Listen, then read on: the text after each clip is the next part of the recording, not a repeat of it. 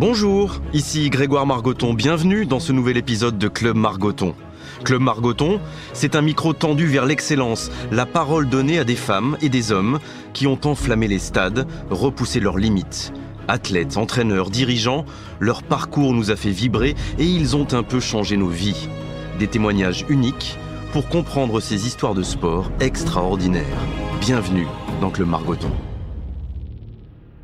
Bonjour à tous. Aujourd'hui, je suis particulièrement ému parce que celle que je vais retrouver dans quelques minutes appartient au panthéon du sport français, parce que j'aime l'athlétisme et qu'elle est pour moi la plus grande athlète française de l'histoire, parce que la regarder courir est une sensation unique, parce qu'à l'image des vraies stars, elle a toujours protégé son intimité loin des lumières factices, parce que c'est Marie-Josée Pérec.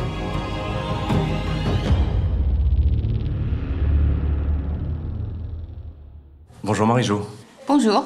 La première question toute bête, euh, c'est comment vas-tu aujourd'hui? Eh ben moi ça va super bien. Ouais. Je suis, je suis très très bien en ce moment, ouais.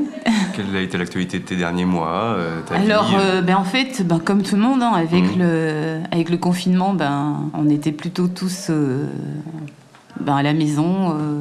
à essayer de se trouver ben, des activités, de- de- d'occuper en fait ce temps qui est, euh, ben, qu'on avait finalement de, de- libre et euh, ben, repenser à, ou réfléchir, ou réfléchir en fait à,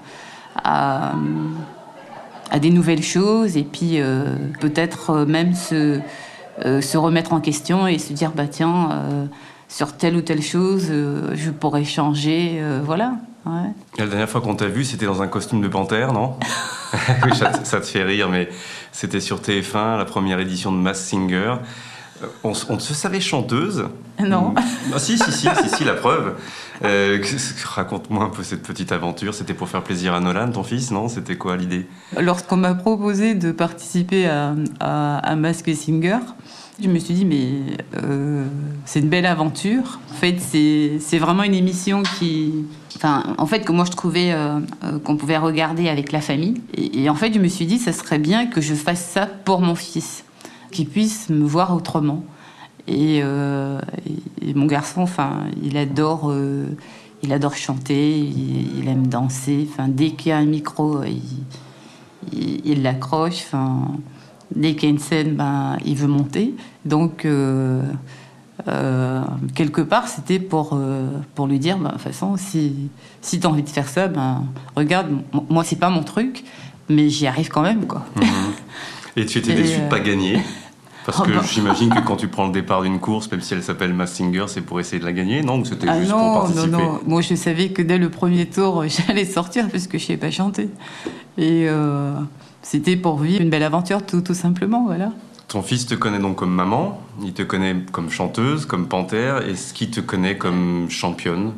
Qu'est-ce qu'il a de, Alors- a toi? Qu'est-ce qu'il sait de toi, il y a, de ta carrière, il y a Alors, 35 ans Il me connaît comme championne, non. En fait, il a vu, euh, il a vu quelques, quelques courses. Et puis, euh, les gens euh, m'arrêtent dans la rue, donc forcément, ben, il sait ce que j'ai fait. Mais, enfin, moi, j'ai pas l'impression que c'est quelque chose qui. Enfin, ça l'intéresse pas beaucoup. Enfin, je crois qu'il se dit, ben voilà, ma maman, elle courait vite avant et, et point barre, quoi. Ça l'épate Ouais. pas de, que tu sois arrêté dans la rue Il te demande mais pourquoi les gens te connaissent Ou c'est, quoi, c'est quoi l'idée? Ben, en fait, il a 10 ans, donc. euh, Ouais, Il commence à euh, réaliser, non? Oh, ça fait un moment qu'il réalise. ça fait un moment qu'il réalise, mais bon, il est fier. Hein, il dit ouais, c'est ben, bien ce que ce qu'elle a fait ma maman, mais euh, mais ça s'arrête là quoi. Euh, il il a pas envie de, de de faire comme sa maman. Enfin, c'est un petit garçon qui a sa enfin, qui a sa vie de petit garçon et qui euh, qui vit comme, comme, comme, tous les enfants de son âge. Quoi. Il n'est pas arrivé à se dire, bah, tiens, euh, ben, moi aussi, euh, je vais emprunter cette voie-là. J'ai l'impression qu'elle a plutôt trouvé la sienne et que c'est plus, en fait, je sais pas, il a un côté beaucoup plus artistique. Et, nous, les parents, ça nous convient très bien parce qu'on trouve que, ben, que c'est bien que chacun trouve sa voie et, fasse son, son petit chemin, voilà. Toi, t'avais pas un côté artistique? Non, je Ce crois que pas. sur une piste, c'était pas de l'art Bah, c'était du sport, voilà.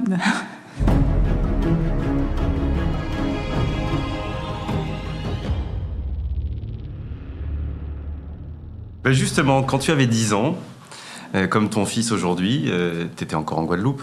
Oui, j'étais en Guadeloupe, oui. Tu te souviens comment tu étais euh, À l'école, c'était un peu compliqué. Tu faisais pas vraiment de sport encore, non? Peut-être un peu de basket au Ah. début, je, je sais pas ce que j'ai lu, mais pas encore d'athlète. Je passais mon temps en fait à jouer dans, dans, dans une rivière Mhm. qui était juste à côté de à côté de chez moi. Enfin, ma maison elle était en fait à côté d'une petite rivière.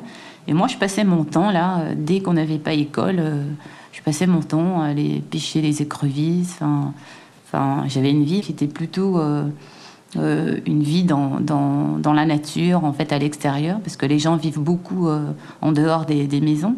Euh, c'était la plage, c'était. je vivais vraiment dans, dans une petite une petite ville, quoi. Donc tout le monde se connaissait. dans ma famille, les gens n'étaient pas vraiment sportifs, mais on bougeait beaucoup, quoi. Voilà. On, on jouait à, grimper aux arbres, voilà. En groupe, avec un groupe de copains ou de copines, ou la pêche aux écrevisses, des fois c'était un moment seul, tu aimais bien être seul? En fait, moi, j'habitais dans un quartier où il y avait beaucoup d'enfants. Donc euh, on était on était souvent euh, souvent en groupe voilà. Et euh, les uns venaient chez les autres enfin les maisons elles étaient les unes à côté des autres. Il y avait beaucoup de partage d'échanges voilà. Et on passait beaucoup de temps vraiment euh, vraiment à l'extérieur ouais. Et avec une grande sœur, c'est ça Dans, dans la Alors- fratrie, c'est une, grande sœur et un petit frère et un petit frère. voilà. La grande euh, sœur beaucoup plus âgée ou et pas sportive ou ah non non ma sœur elle a deux ans de plus que moi donc en fait c'était pas il n'y avait pas une grosse différence Mhm. Et par contre, mon petit frère, il a euh, une dizaine d'années de moins que nous.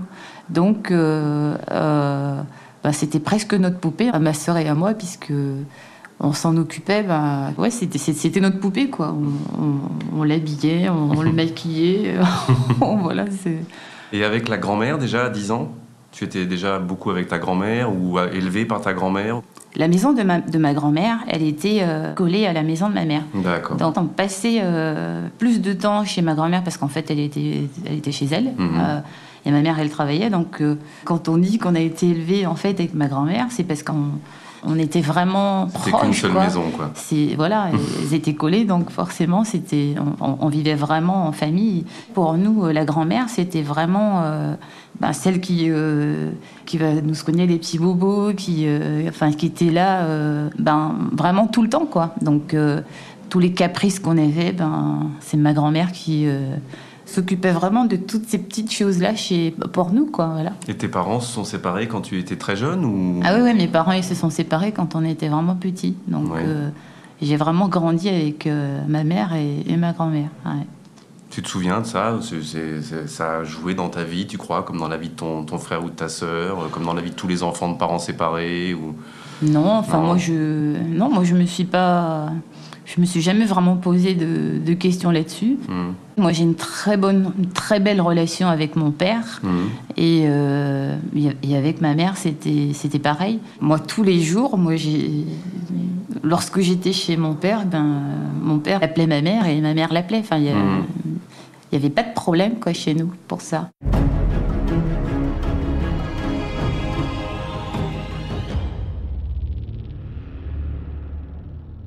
Comment arrive le sport? Alors quel est le premier sport dont tu te souviennes là maintenant dans ton, dans ton enfance? La première pratique, euh, le premier plaisir même à faire du sport? Ma sœur, elle était dans un petit club où elle faisait un peu de hand, mais c'était vraiment euh, pour. euh, elle n'était pas vraiment sportive, hein, c'était vraiment pour aller avec ses amis. Donc elle suivait ses amis au hand, et puis moi je l'ai suivie. Et le prof de, de, de basket m'a dit Ah, mais comme t'es grande. euh, Tu étais plus grande que ta sœur? Ouais, Ah oui comme t'es grande, tu pourrais jouer un peu, euh, un peu au basket. Donc j'en ai fait un petit peu, mais j'avais quoi? J'avais. oh, je sais pas, euh, 14-15 ans. Et euh, Et déjà, le mètre 80, t'avais déjà fait toute ta croissance à ce moment-là ou euh, pas loin? à- à- je mesurais 1,75, 1,76. Ouais. ouais, Enfin, j'étais grande assez, assez tôt. Et euh, donc j'y allais de temps en temps, mais c'était pas vraiment mon truc. hein. Et puis c'était pas vraiment quelque chose d'assidu. hein. Et euh, mais vraiment l'athlé, c'est c'est arrivé par hasard. J'ai été vraiment découverte dans un cours de, de PS à, à mon école, quoi. Euh, Il y avait un 60 mètres à faire. Tous les élèves de ma classe, en fait, ont fait le 60 mètres. Et moi, la prof, elle a regardé son chrono et puis elle, elle m'a demandé de, de recommencer. Elle avait l'air un peu euh, étonnée en regardant son chrono et puis elle m'a dit bah toi, il faut absolument que tu recommences et tout. Et je voulais vraiment pas. Et je dis, mais madame, franchement, il n'y a pas de quoi, il n'y a pas de raison que je recommence parce que toutes mes camarades ne courent qu'une fois, donc c'est bon, moi je cours pas. Et elle, a, elle, a, vraiment insisté. Puis mes parents, ils étaient quand même il fallait pas qu'on vienne leur dire que qu'on n'était pas sage et tout. Et donc euh, elle m'a dit bon bah je vais passer voir ta grand-mère. j'ai dit surtout faudrait pas la mélanger à ces histoires. Je fais votre truc et on n'en parle plus. Et donc je refais le, 60 et puis elle me dit bah, c'est bien ce que je pensais. Mon chrono il est pas cassé. Et euh, elle me dit ah bah tiens je crois que tu devrais venir euh, mercredi prochain. Il y, a les UNSS et c'est des compètes euh, du mercredi, tu viens et il y a des courses et tu pourras t'essayer sur, euh, sur une, une, ou deux courses. Donc elle m'avait inscrite, mais moi je ne me suis pas présentée. j'ai oublié que j'avais donné ce, ma parole et euh, c'est pas que j'ai oublié, j'avais pas très envie d'y aller et je pense que je m'étais plutôt euh, débarrassée de, de, la prof en lui disant bon ben que j'allais venir. Et euh, le mercredi, je vois arriver cette prof euh, devant chez moi avec euh, la petite, le petit camion de, de, l'école. Le chrono dans la main déjà. Et elle, elle, elle, dit à ma grand-mère, bah, je viens chercher Marie-Josée. elle m'a dit qu'elle voulait venir avec nous cet après-midi. Ma grand-mère qui me dit, mais tu sais, quand on donne sa parole, ben, on la tient. Donc tu prends tes affaires et tu y vas. Puis si tu veux pas y aller la prochaine fois, tu lui dis, que tu ne veux pas venir. Donc j'y suis allée et puis je pense qu'elle a, elle a bien fait, enfin toutes les deux elles ont bien fait puisque euh, sur 100 mètres euh, je réalise 12 secondes. Et Quel âge tu as à ce moment-là? Tu te ben, souviens? ben, J'ai 16 ans. Ouais. Donc c'est pas mal pour quelqu'un qui... Euh, qui n'a jamais couru. Qui ne s'est jamais entraîné. c'est même très bien, quoi. Ça, veut dire qu'il il y a un énorme potentiel, quoi. Et puis pareil, sur 200, je fais 24 24 et des, cacahuètes, je sais plus. Avec quelles chaussures Et euh, elle m'avait, elle m'avait ramené des pointes qu'elle m'avait fait essayer juste avant la, course. Elle avait pensé à tout, euh, euh, ma prof de sport. Et, et donc, je vois que tout le monde me regarde puisque je gagne les courses. Et tout le monde me regarde. Je me dis, mais qu'est-ce qu'ils sont tous à me regarder comme ça? J'ai l'air de quoi? Je suis, je suis grande, je, suis, enfin, je me pose des questions parce que euh, les gens, ils me regardent vraiment comme si j'étais une bête curieuse, quoi. Mais c'est parce que les gens, ils étaient impressionnés, qu'ils ne me connaissaient pas et que je suis arrivée là. Euh, j'ai créé en fait la, surprise, quoi. Et, donc, euh, j'étais en fait qualifiée pour des championnats de France. Donc, vu que moi, ma vie, c'était la pêche, parce que mon oncle, il avait un bateau, donc on allait, mmh. on allait à la pêche.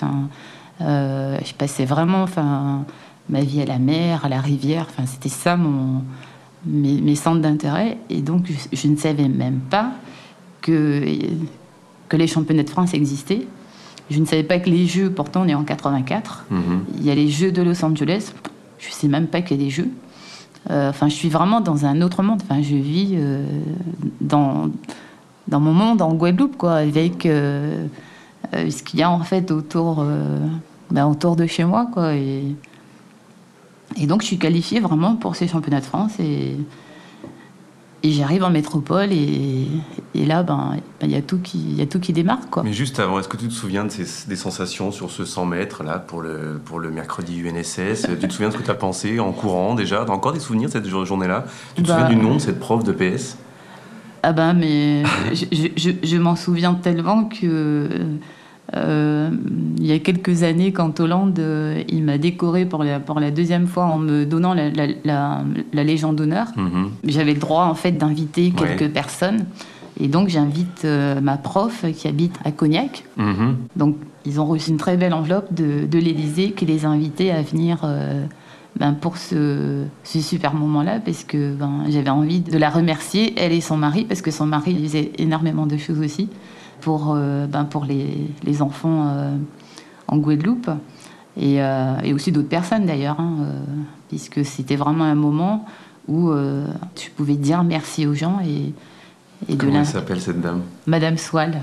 Soile Oui. Ma- Madame Soile, merci beaucoup. Au nom de 50, euh, 70 millions de Français, on vous remercie énormément d'avoir amené le camion, d'avoir chronométré Maréjo la première fois et de l'avoir forcé à revenir le mercredi. tu vas faire des championnats de France en métropole. C'est la première fois que tu quittes la Guadeloupe? Oui, bien sûr. Comment ouais. ça se passe le voyage? À 16, à 16 ans donc toujours. hein? Ouais, ouais, j'ai 16 ans. Raconte. Euh, En fait, au début, c'est pas si facile que ça parce que lorsque je fais cette compétition, les championnats de France, c'est trois semaines après. Oui. Et euh, trois semaines, un mois. Et donc, toutes les personnes qui étaient dans ces courses étaient déjà tous qualifiés pour, pour ces championnats de France. Et vu que je suis première, ben c'est embêtant parce que on ne me connaît pas, je suis pas en sport-études. Mhm. Je viens d'où euh, Les gens se posent des questions. Et en fait, ils se disent, bon, ben, on, on va pas la prendre. Donc, ils disent à ma prof, oui, bien sûr, elle a fait les minima, elle a bien, elle a battu tout le monde, surtout ceux qui sont déjà qualifiés. Mais en fait, on n'a pas de budget parce que euh, y a un certain nombre de places. Donc, on n'a pas de budget, on peut plus acheter un billet d'avion. Les championnats de France, c'est demain. Donc, euh, ben, en fait, elle va rester en Guadeloupe. Et ma prof, elle est super énervée. Et elle commence à se battre. Euh, elle écrit un courrier à Philippe Darras, qui était le directeur de l'UNSS en France. Et elle dit ben, c'est pas normal, moi j'ai une élève, euh, elle a fait ci, elle a fait ça. Et euh, normalement, elle doit venir à ces championnats de France. Et donc elle se bat et. Et avec le directeur de, l'UNSS, trouve une solution. Dans mon école, les profs, le directeur, ils font, une quête pour m'acheter le billet d'avion. Et, en fait, je viens sur ces championnats de France.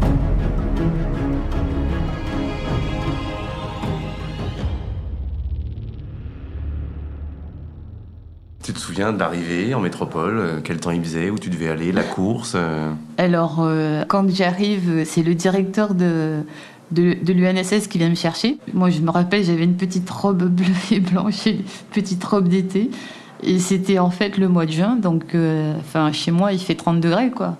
Et j'arrive, euh, et même 20 degrés ici, ben, moi, il me faut un pull, quoi. et j'arrive, et j'ai froid, et je dis, mais je pensais pas que c'était comme ça. Enfin, mais en même temps, enfin, moi, j'ai toujours euh, rêvé en fait de voyager. Donc, euh, moi, je suis trop contente d'être à Paris. Euh, les championnats de France, ça se passe à, à Charletti. mhm.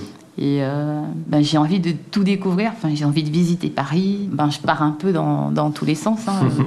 on sort, on, on va à la Tour Eiffel. Enfin, Mhm. je pense que je, je fais certainement ce que la majorité des gens font quand ils viennent, euh, quand ils viennent en fait à Paris pour la première fois. Mais, je crois que je suis quand même plus intéressée à ce qui se passe euh, à Paris. Euh, J'ai plus envie de, visiter que de faire ces championnats. Mais je gagne ces championnats de France et je suis disqualifiée.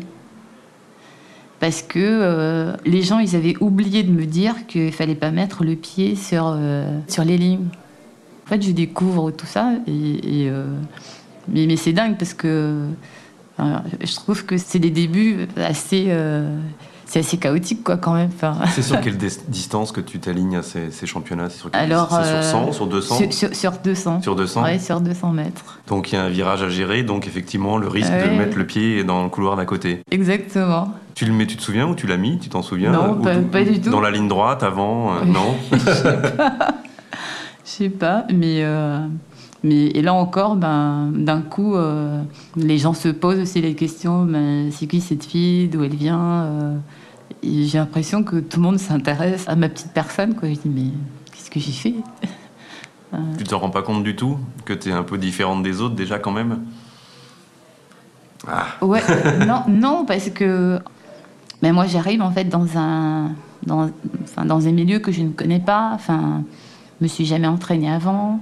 D'ailleurs, ils me demandent de faire des échauffements. Je regarde les autres, je dis mais pourquoi ils font autant de mouvements? Ils ont l'air un peu, un peu ridicules. mais vraiment, je, c'est- incroyable. hein, mais je viens vraiment d'un autre monde, quoi. Et- ouais, je te confirme, oui. et, et je, et je- je ne connaissais vraiment pas le, le- le monde de, de- de la compétition, donc je découvre tout ça. Et, euh, et- mais en tout cas, je, je- je me rends aussi compte que les gens me regardent avec, euh, avec des yeux bizarres, quoi. Ouais. Et ils viennent te parler, il y a déjà les entraîneurs qui viennent Oui, te oui, voir. ils euh, me demandent d'où tu viens, euh, Mhm. tu t'entraînes combien de fois par semaine, mais je m'entraîne pas. Euh, et, euh, qu'est-ce que tu vas faire? Est-ce que tu vas rester ici? Est-ce que si Est-ce que ça? Enfin, euh, c'est qui ton coach? Ben non, bon, il y a trois semaines, j'ai démarré la il y a trois semaines. Euh, euh, c'est, c'est, juste incroyable, quoi. Aujourd'hui, je me dis, mais c'est, c'est, des drôles de début, quoi. Et comment tu te retrouves? Parce qu'on est quoi là en 84 toujours? Oui, 84. En 85, tu te retrouves à l'INSEP, donc retour en métropole un an après en gros. Hein. tu reviens en Guadeloupe pendant quelques temps. Oui. Tu continues à, courir ou pas pendant cette petite année-là? Pas, beaucoup. non. Je viens en métropole et je reste une, allez, quelques mois. Il commence vraiment à faire très froid. Et là, je me dis, non, mais ça va pas être possible, il faut que je rentre. Donc, je commence à appeler mes parents. Euh, je me rappelle de ces petites cabines qui étaient juste à l'entrée de l'INSEP où on avait les pièces qui défilaient très vite. Et je pleurais, je disais non mais vraiment je me suis trompée, euh, il faut que je rentre à la maison, euh, ici il n'y a pas de lumière, il y a pas le soleil on ne le voit jamais, il fait gris, et absolument il faut m'envoyer un billet, je rentre à la maison. Et il disait mais c'est toi qui nous as demandé, tu nous as dit mais que c'est ce que tu voulais faire, mais il faut que tu attendes la fin de l'année scolaire, tu, tu, vas rentrer, non non, je veux rentrer, on est en décembre là, je veux, je veux rentrer à la maison. Donc mes parents étaient obligés de ils étaient obligés de me faire rentrer parce que ben, je supportais plus quoi. Et, donc l'année d'après, je, suis revenue.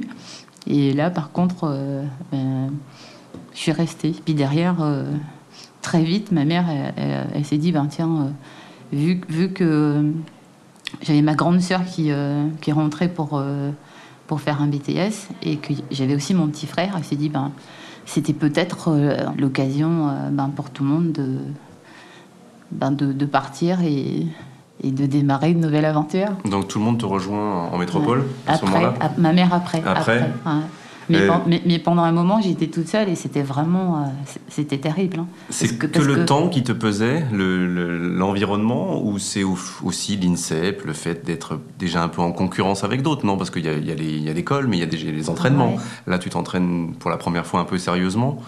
Alors, moi, à un moment, j'étais dans le groupe de Fernand oui. Donc, moi, j'arrive là-bas. Là, c'est 86. Je suis vraiment dans un groupe euh, où il n'y a que des, seniors. Je crois qu'on était, on était trois, deux, juniors. Je me souviens, en fait, il y, avait, y avait une junior qui devait être de Strasbourg qui rentrait chez elle le week-end. Et moi, je restais là-bas parce que euh, je connaissais pas encore vraiment du monde et tout. Et les gens rentraient chez eux, euh, tout le monde rentre chez eux, quoi. Enfin, et toi, tu restais à l'INSEP. Dans ce groupe, il y avait quoi? Il y avait Daniel Sangouma, non? Il y avait Laurence Billy, ou, des, des, gens déjà confirmés. Bah ouais, mais en plus, c'était enfin, peu des juniors, puisqu'ils sont un peu plus âgés que moi. Quand on est jeune comme ça, c'est très dur d'arriver dans un groupe où il y a déjà des, des adultes, quoi. Euh, des gens confirmés qui, euh, qui ont déjà des résultats. Enfin, c'était vraiment très très dur. Et, et, la relation au coach, ton premier coach Ah bah moi j'arrivais, je lui disais rien, j'étais tétanisée. Hein. Et puis Fernand, il était, euh, il était vraiment fermé. Euh, euh, et je pense que il a dû beaucoup apprendre avec nous parce que derrière, il a eu beaucoup de jeunes et ça, ça a bien marché en fait à l'image de, Stéphane, hein, qui, euh, qui, est arrivé quelques années après. Stéphane Diagana, oui. Oui, c'est ça, j'ai pas dit. moi, je précise. Ah Stéphane Diagana. Mais c'est vrai que, en fait, moi, je pense qu'au début, il a appris avec nous, quoi. Mhm. Et qu'est-ce que tu as appris alors ces premiers mois à l'INSEP? L'entraînement, les échauffements, euh, ces trucs bizarres que tu dois faire avant une course, les premières courses, le stress, pas le stress, c'est ça que tu découvres? Oui, c'est ça. Et puis, mais je, découvre vraiment ce que c'est que, ben, que l'athlète, s'entraîner, que euh, je, découvre vraiment ce, monde-là. Ça te plaît? Tu aimes être sur la piste, t'entraîner euh, T'aimes ces moments-là Ou tu aimes que la compète et la course? Moi, j'aime bien la compétition et pas, du, pas du tout l'entraînement. Et je pense que j'ai un peu de mal quand même avec ça. Et puis, euh, lorsque je me rends compte que, que chez Fernand, ben il me donne à faire des séances que faisait euh, la meilleure française sur 200, qui était Marie-Christine Cazé. Je dis, ben, il est complètement fou ce monsieur. Moi, je suis toute jeune et tout. Euh, je peux pas faire tout ce qu'elle fait. C'est pas possible. Elle est trop forte. Mhm. Et euh, j'avais du mal à vraiment à suivre. Hein. Et tu t'arrêtes à nouveau, non? Tu, Après Fernand, oui. tu arrêtes l'athlé Oui. Non, mais on va essayer de suivre. C'est pour ça que l'histoire, elle est, elle est intéressante parce que c'est fait de départ, de retour, de, de, relance, de, de, voyage, de découverte. Tu arrêtes, euh, tu te souviens pourquoi? Alors j'arrête. Donc je suis à l'INSEP, j'arrête de m'entraîner, j'arrête les cours. Euh, ma mère, en fait, elle est déjà en, métropole. Mhm. Et là, euh, ma mère, elle, dit non, non, mais avec ton père, on a vu, euh, là, il faut, si, si tu arrêtes les cours, tu vas travailler. tu vas faire quoi de ta vie Non, c'est pas possible, quoi. Tu, tu, dois choisir quelque chose et tu dois t'y coller et tout, parce que nous, on ne sait plus quoi faire de toi, on ne peut plus. Donc, j'arrête l'athlé et en fait, je cherche un boulot et je trouve un, un petit boulot de où je floquais des t-shirts. J'ai dû y aller deux jours. je suis retournée chez moi. Je lui ai dit écoute, maman, je crois que j'ai bien réfléchi, je crois que je vais retourner à l'école. Elle me dit bon, alors qu'est-ce que tu vas faire? Je lui dis ben, écoute, euh, je vais reprendre la boîte de papa. Ils se sont mis à rire. tu avais 18 ans déjà ou tu étais majeur tout ah, juste ou pas encore? Non, non. Et plus tard, je vais reprendre la boîte de mon père. En fait, mon père, il avait une, une société de, où on posait euh, la téléphonie chez, chez, les gens et dans les entreprises. Enfin, tout ce qui était, euh, euh comme on dit, les serveurs euh, mhm. pour dispatcher les, les, lignes et tout. Enfin, bref. Et je lui dis, ouais, c'est ce que je vais faire. C'est pas possible, qu'est-ce qu'on va faire d'elle, quoi? Elle nous dit, c'est pas ce qu'elle veut, donc elle nous dit n'importe quoi. Et je dis, bon, bah, je crois que je vais faire de l'électronique. Et donc, euh, elle m'inscrit dans une école privée et elle dit tous les matins, tu te lèves et tu vas à ces cours parce qu'il faut vraiment que, que tu ailles au bout et que tu fasses quelque chose de, de ta vie. Et je fais ça pendant euh, une petite année et je dis, ben non, en fait, je me suis trompée. Je crois que je vais faire de l'informatique. et en fait, mes parents, enfin, je les ai fait tourner, mais en bourrique.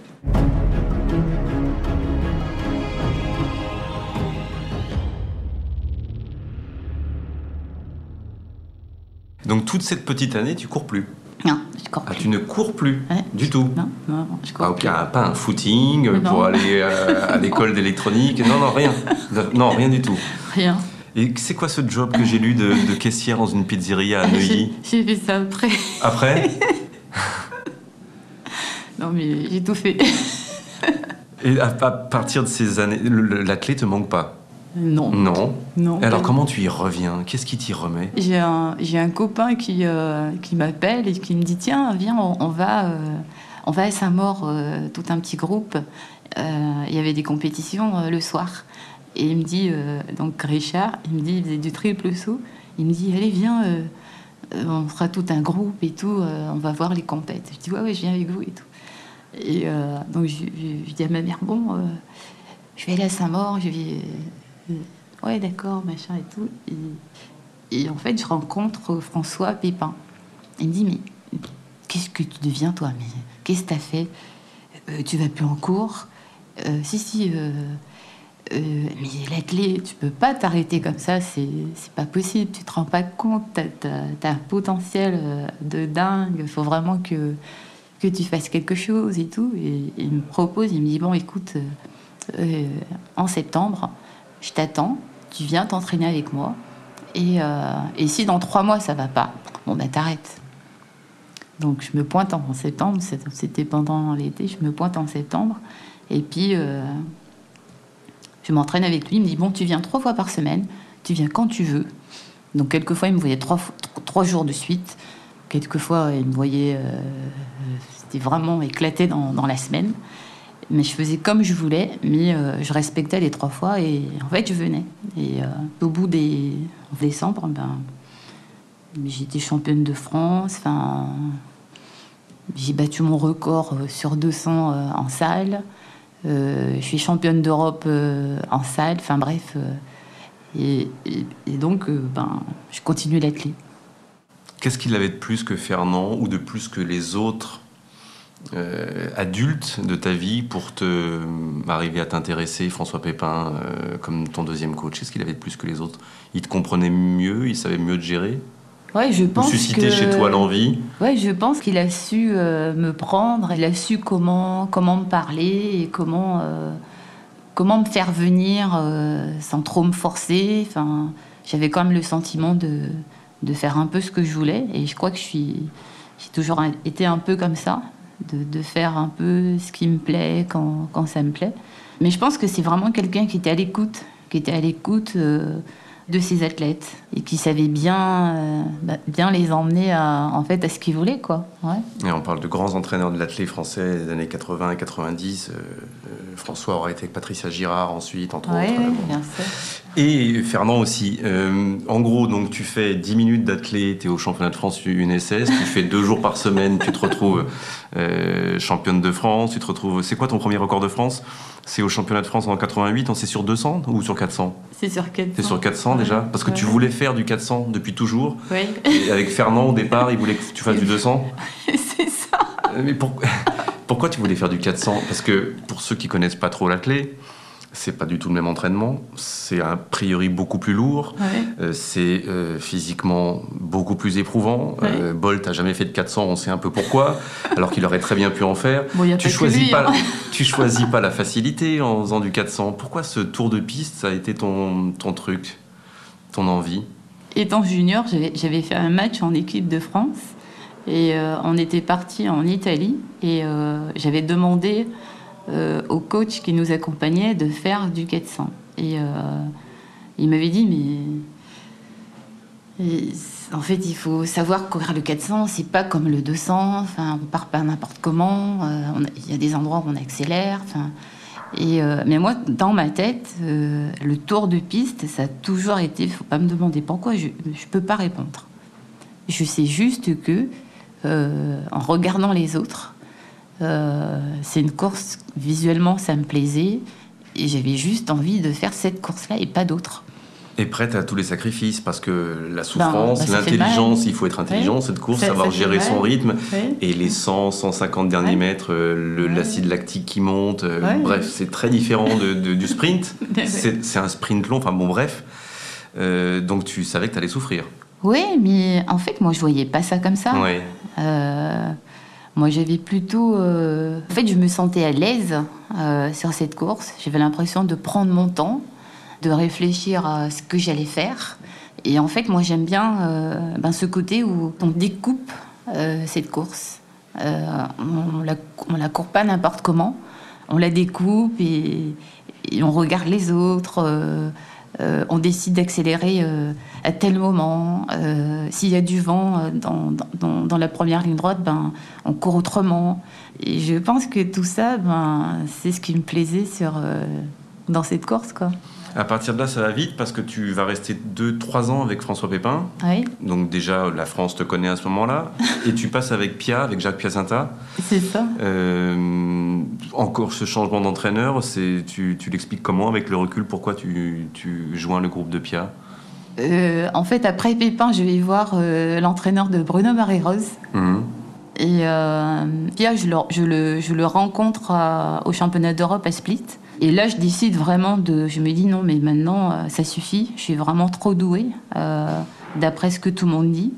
Et d'après aussi ce que, ce, que, ce que je vois par rapport aux autres, en discutant avec les autres, ce que font les autres. Je me dis, mais je fais fais pas autant d'entraînement, enfin, je suis pas autant impliquée euh, que les autres. J'ai des résultats quand même incroyables.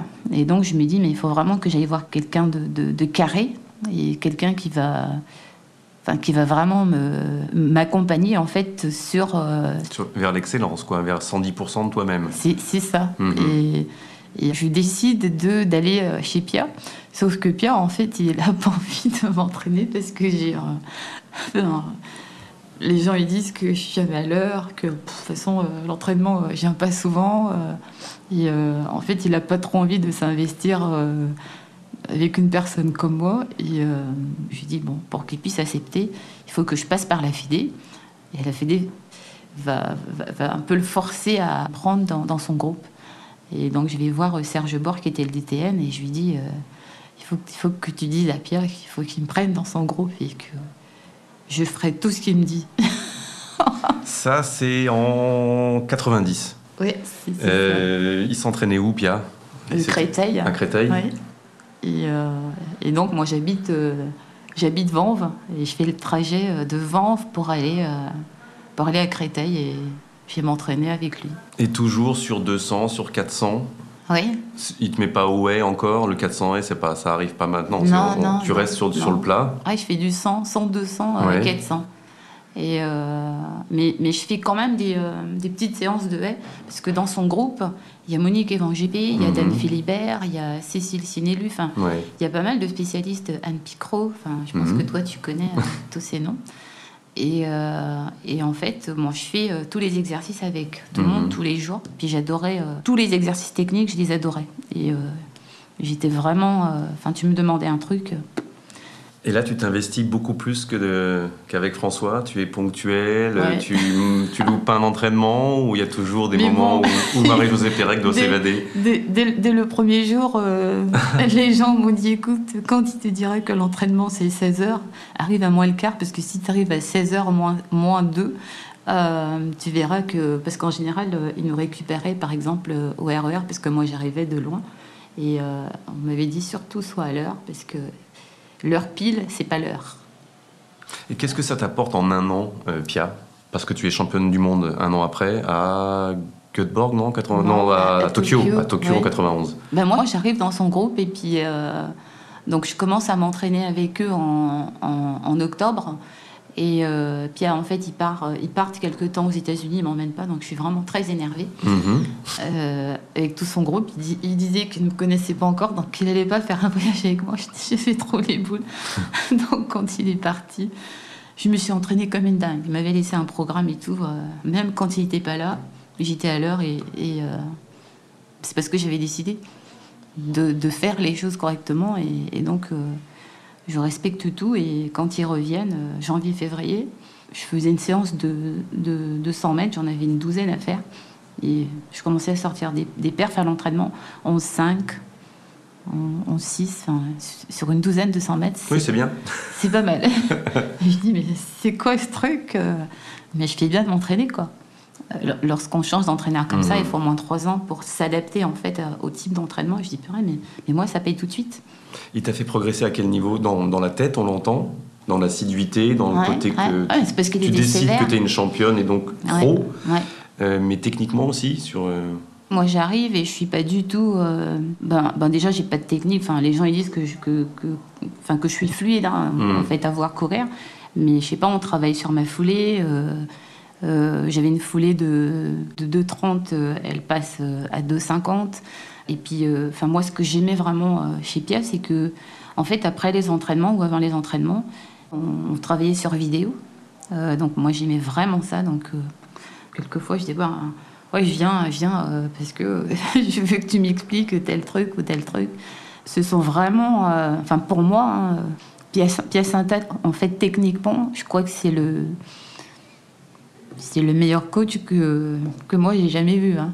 Je parle techniquement. Hein. Bon, après, euh, on a tous nos défauts et tous mais, euh, mais, mais c'est vrai qu'il était, euh, il était vraiment ingénieux. Quoi. Et puis, lorsque, lorsqu'on faisait de la condition physique, tout ce qu'il fabriquait pour qu'on puisse travailler des mouvements, mais c'est juste incroyable. Quoi. Donc, tu prenais plaisir à t'entraîner à ce moment-là? Oui. Ouais. ouais.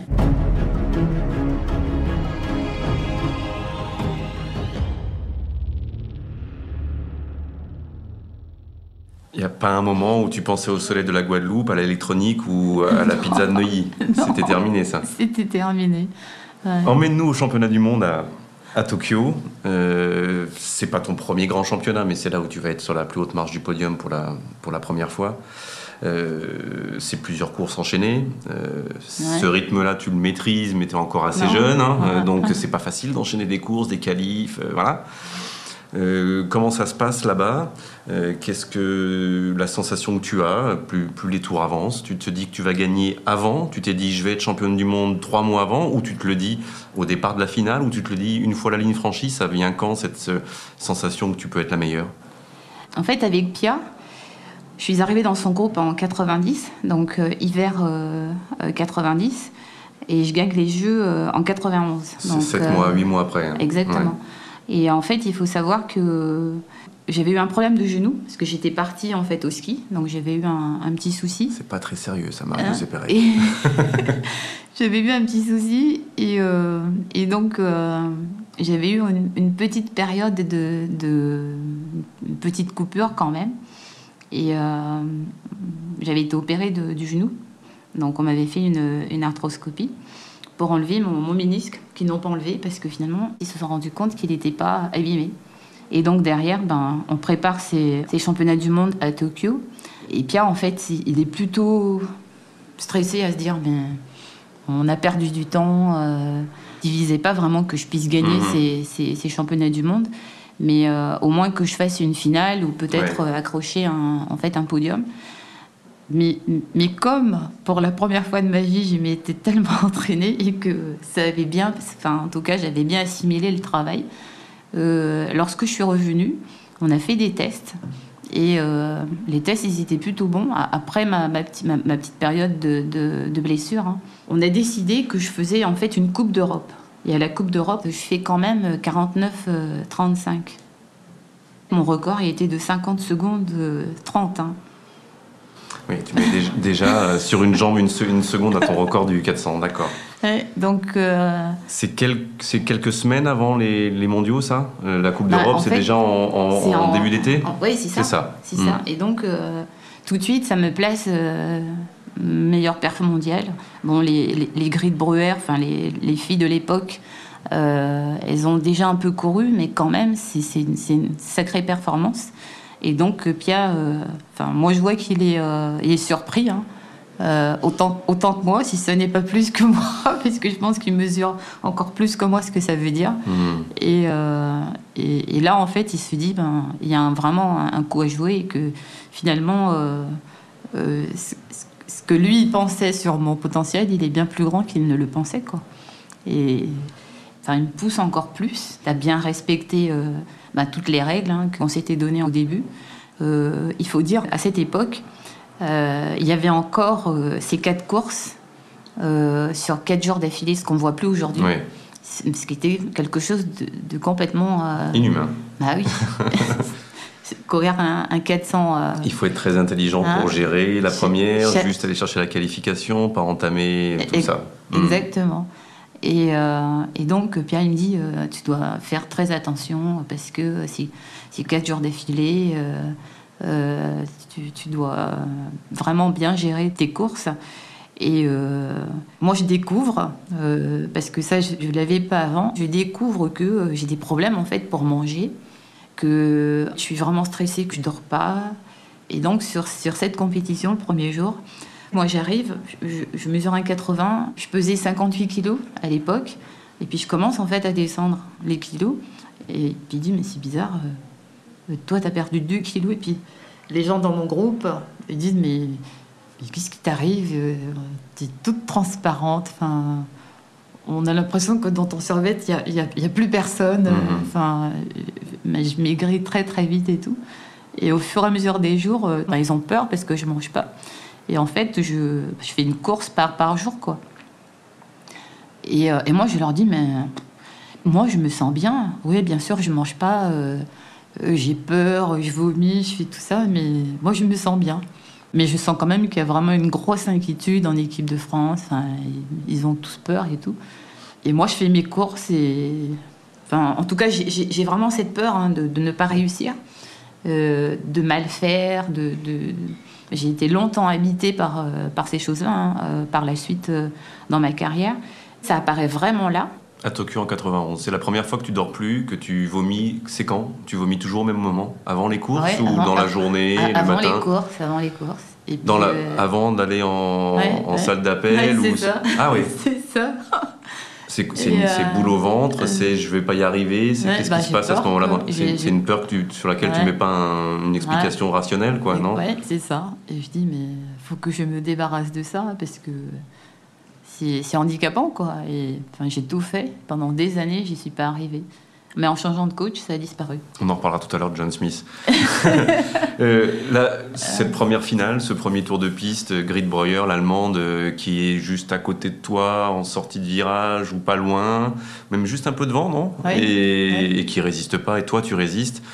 Moi j'aimerais savoir, au-delà de la peur, du stress, tu, je sais plus ce que j'ai lu que tu déclarais qu'au moment où tu étais dans les starts, C'était fini. ouais, ça s'arrêtait, et que le bonheur, Ouais. com- le bonheur commençait, même si, pas si tu perdais, même si tu étais... Ouais, c'est ça. En fait, c'est C'est quoi ce, ce tour de piste à Tokyo Tu t'en souviens des sensations c'est- C'est ce que je dis euh, lorsque j'arrive sur le stade.